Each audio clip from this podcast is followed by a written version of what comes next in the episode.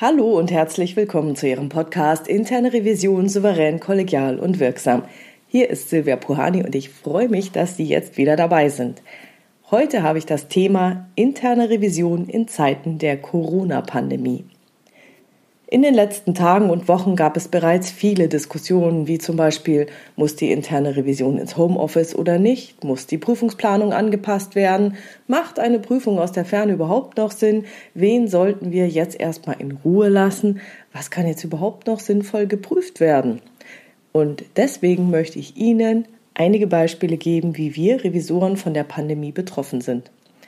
Beispiel Nummer eins: Die Revisoren im Mittelstand.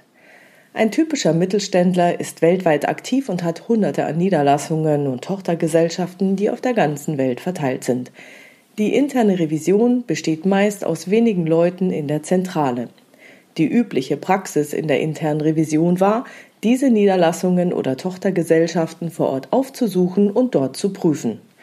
Revisoren von Mittelständlern waren also fast dauerhaft auf Reisen. Der typische Anteil an Reisetätigkeit und der damit verbundenen Prüfungszeit jenseits der Zentrale beläuft sich typischerweise auf 60 bis 80 Prozent der Arbeitszeit. Wenn nun Flüge und Dienstreisen gestrichen werden, fallen nun bis auf weiteres die Reisen zu den Tochtergesellschaften oder Niederlassungen weg. Und so kann die übliche Prüfungspraxis nicht mehr umgesetzt werden – und gerade bei diesen mittelständischen Unternehmen, die mit vielen internationalen Tochtergesellschaften und Niederlassungen weltweit aktiv sind und vor Ort keine Revisoren haben, zeigen sich die Auswirkungen der Corona-Pandemie am stärksten. Bleibt nun nur noch die Möglichkeit, aus der Ferne zu prüfen und auf Vorortprüfungen zu verzichten? Beispiel Nummer zwei: eine international ausgerichtete Konzernrevision. Eine international ausgerichtete Konzernrevision hat meist in den wichtigsten Lokationen einzelne Revisoren vor Ort. Nichtsdestotrotz fahren die Prüfer aus der Zentrale auch noch in die einzelnen Niederlassungen oder Lokationen. Und für die fällt jetzt dann die Reisetätigkeit bis auf weiteres weg. Hier hat man den Vorteil, dass man mit dem Kollegen oder der Kollegin vor Ort in Form eines virtuellen Teams zusammenarbeiten kann. Das kann zum Beispiel für die Datenbeschaffung vorteilhaft sein. Wahrscheinlich wird man im Vergleich zu den bisherigen Vorortprüfungen aber Qualitätsabstriche machen müssen. Beispiel Nummer drei: Eine interne Revision ohne große Reisetätigkeit. An alle Revisoren mit hoher Reisetätigkeit, die denken, nur sie seien betroffen. Nein, nein, auch Revisoren, die keinerlei Reisetätigkeiten haben, können keine Vorortprüfungen mehr durchführen. Denn in den meisten Unternehmen werden bereichsübergreifende Zusammenkünfte verboten.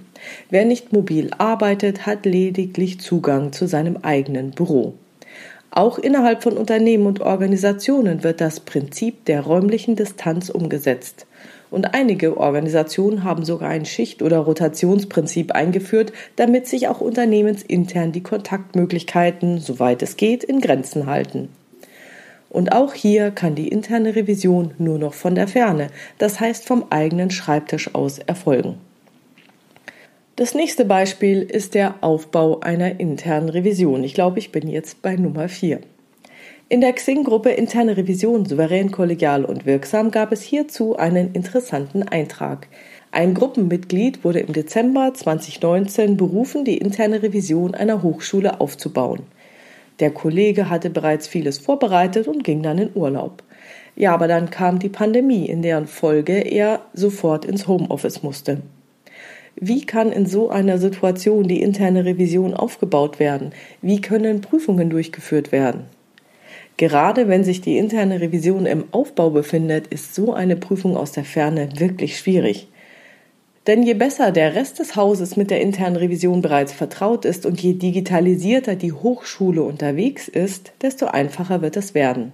Kann der Rest des Hauses mit dem Thema interne Revision nichts anfangen, ist dieses Thema vollkommen unbekannt und das ist ja auch keine Seltenheit, dann sind die Arbeitsbeziehungen noch nicht etabliert und dann ist der Aufbau einer internen Revision wirklich eine Herkulesaufgabe. Und so komme ich zu meinem bisherigen Zwischenfazit. Ja, das was und wie wir es bisher gemacht haben, das geht jetzt nicht mehr. Wir können keine Vorortprüfungen mehr durchführen.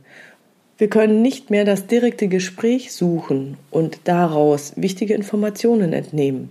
Dadurch, dass wir auf das direkte Gespräch verzichten müssen und uns mit Videochats oder Telefonkonferenzen begnügen müssen, werden wir in einigen Fällen qualitative Abstriche machen müssen. Okay, genug gejammert. Ich halte einen Perspektivenwechsel für angebracht. Weg vom bisherigen und hin zur neuen Situation. Anstatt uns zu fragen, wie wir unsere bisherigen Prüfungen durchführen können, sollten wir uns Folgendes fragen. Was sollten wir jetzt prüfen? Und wie können wir in dieser Situation die größtmögliche Erkenntnis für unser Unternehmen bzw. den größtmöglichen Mehrwert für unsere Organisation liefern? Die Pandemie hat nämlich auch noch andere Auswirkungen, die jenseits der Einschränkungen unserer üblichen Prüfungsdurchführung liegen. Sie betreffen unsere Unternehmen und Organisationen ganz massiv, und zwar direkt und indirekt. Egal ob Ihre Organisation und Unternehmen gerade das Land, die Krankenhäuser, die Lebensmittelversorgung, den Zahlungsverkehr und so weiter aufrechterhalten oder nicht, sind die Auswirkungen der Pandemie für alle massiv. Ich nehme erstmal die nicht systemrelevanten Unternehmen und Organisationen, also den traditionellen Einzelhandel außerhalb der Lebensmittel, Tourismus, Hotels, Restaurants, Produktionsbetriebe, wie zum Beispiel die Automobilindustrie und so weiter und so weiter. Alle nicht systemrelevanten Unternehmen und Organisationen sind oder waren bis auf weiteres geschlossen. Es können meist keine oder nur noch sehr eingeschränkt Leistungen erbracht werden. Die Erträge brechen ein, die Kosten laufen aber zum Großteil noch weiter. Was sollten Sie in dieser Situation prüfen? Wie können Sie jetzt die größtmögliche Erkenntnis für Ihr Unternehmen bzw. den größtmöglichen Mehrwert für Ihre Organisation liefern? Mir fallen da einige Fragen ein, die das Krisenmanagement und die Steuerung in dieser Situation betreffen. Wie kann sich Ihre Organisation oder Ihr Unternehmen jetzt positionieren, um die Pandemie, von der wir nicht wissen, wie lange sie sich hinziehen wird, bestmöglich zu überstehen? Wie kann die Lebensfähigkeit Ihres Unternehmens erhöht werden? Selbstverständlich kann ich hier nicht die passenden Fragen oder auch die passenden Antworten auf diese Fragen liefern, da die Antworten und auch die Fragen vom jeweiligen Kontext abhängen. Dennoch sind das die entscheidenden Oberpunkte, die entscheidenden großen Fragen, die Sie sich und Ihrem Unternehmen stellen sollten. Bewundernswert finde ich die Fälle, in denen zum Beispiel die Produktion umgestellt wird oder Kooperationen mit systemrelevanten Unternehmen bestehen oder eingegangen werden, sodass die eigenen Mitarbeiter bis auf weiteres in systemrelevanten Einrichtungen unterstützen können. Jetzt komme ich zu den systemrelevanten Unternehmen und Organisationen. Wenn Ihre Organisationen und Unternehmen gerade das Land, die Krankenhäuser, die Lebensmittelversorgung, den Zahlungsverkehr und so aufrechterhalten, dann stellen sich natürlich folgende Fragen. Wie kann sich Ihre Organisation oder Ihr Unternehmen jetzt positionieren, um die Pandemie, von der wir nicht wissen, wie lange sie sich hinziehen wird, bestmöglich zu überstehen? Wie kann es gelingen, die Leistungserbringung so lange wie möglich aufrechtzuerhalten? Schließlich muss damit gerechnet werden, dass der Krankenstand steigt und Schlüsselpositionen ausfallen. Welche Rahmenbedingungen sind hierfür notwendig? Seien dies nun Atemmasken, Schutzkleidung, das Verbarrikadieren der Kassiererinnen im Supermarkt, die Aufrechterhaltung der Lieferketten, mobiles Arbeiten, neue Kommunikationsformen oder etwas anderes. Wie kann die Lebensfähigkeit Ihrer Organisation oder Ihres Unternehmens erhöht werden? Und ist es Ihnen aufgefallen? Egal ob Ihr Unternehmen oder Ihre Organisation systemrelevant ist oder nicht, in beiden Fällen sind die gleichen Fragen zu stellen. Was sollten wir jetzt prüfen? Wie können wir in dieser Situation die größtmögliche Erkenntnis für unsere Unternehmen oder den größtmöglichen Mehrwert liefern? Gerade in Zeiten, in denen Krisenmanagement angesagt ist, ist der Umgang mit der Krise ein sehr relevantes Prüfungsthema. Und ich glaube, niemand war so richtig auf die aktuelle Situation vorbereitet. Umso interessanter ist jetzt die Handhabung der Krise. Alleine die Beobachtung des Krisenmanagements durch einen alleine oder durch ein Team kann Ihnen wertvolle Muster über Ihre Organisation offenbaren, die einen erheblichen Mehrwert bieten können. Bitte beachten Sie, dass wie überall auch in Ihren Unternehmen und Organisationen die Nerven wahrscheinlich relativ blank liegen werden.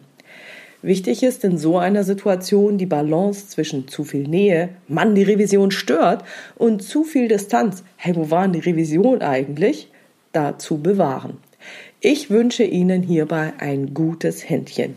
Wer hierzu noch mehr Input möchte, kann sich gerne für meinen Online-Kurs mit Hilfe der Neurowissenschaft zum optimalen Prüfungsflow anmelden. Der nächste Termin findet am Donnerstag, den 28. Mai 2020 statt. Und dann möchte ich Ihnen noch ein paar Hinweise geben. Denn auch wenn Sie über folgende Aspekte wahrscheinlich keinen Bericht schreiben werden, bitte ich Sie, Ihre Beobachtung auf Folgendes zu richten. In diesem Krisenmodus zeigt eine Organisation, was ihr wirklich wichtig ist. Legen Sie doch mal die postulierten Werte daneben und gleichen sie ab. Sind es wirklich die Kunden, die an erster Stelle stehen? Sind es die Mitarbeiter, um die man sich sorgt? Ist es der Blick auf die Ertragslage? Ich denke da zum Beispiel an eine Videobotschaft, die ein Bäcker aus Hannover in den sozialen Medien gepostet hat, die viral gegangen ist. Unter Tränen bittet er die Menschen, auch weiterhin in Bäckereien einzukaufen. Er sieht sein Lebenswerk vor sich kollabieren und ist dennoch bereit, an alle, die im medizinischen Umfeld arbeiten, in haushaltsüblichen Mengen Backwaren zu verschenken. Von welcher Seite zeigt sich Ihr Unternehmen? Ich wünsche Ihnen spannende Beobachtungen. Auch wenn Sie hierüber zunächst keinen Bericht schreiben sollten, eignen sich diese Beobachtungen, um sie in späteren Werte- und Kulturdiskussionen an geeigneter Stelle anbringen zu können. So, und das war's heute erstmal mit dem Thema interne Revision in Zeiten der Corona-Pandemie. Wenn Sie eine Fragestellung haben, die Sie in diesem Podcast gerne beantwortet hätten, dann schreiben Sie mir diese gerne per Mail an info@puhani.com oder nutzen Sie eines der Kontaktformulare auf meiner Webpage www.puhani.com. Wie Sie wissen, gibt es eine anonyme und auch eine offene Variante für Sie. Und die Fragen greife ich dann bei Gelegenheit in weiteren Podcasts gerne auf. Wenn es Ihnen gefallen hat, dann erzählen Sie gerne Ihren Revisionskollegen von diesem Podcast. Vielen Dank für Ihre tollen Rückmeldungen. Ich freue mich über jede einzelne. Bleiben Sie dran und hören Sie gerne wieder rein in Ihren Podcast Interne Revision souverän, kollegial und wirksam.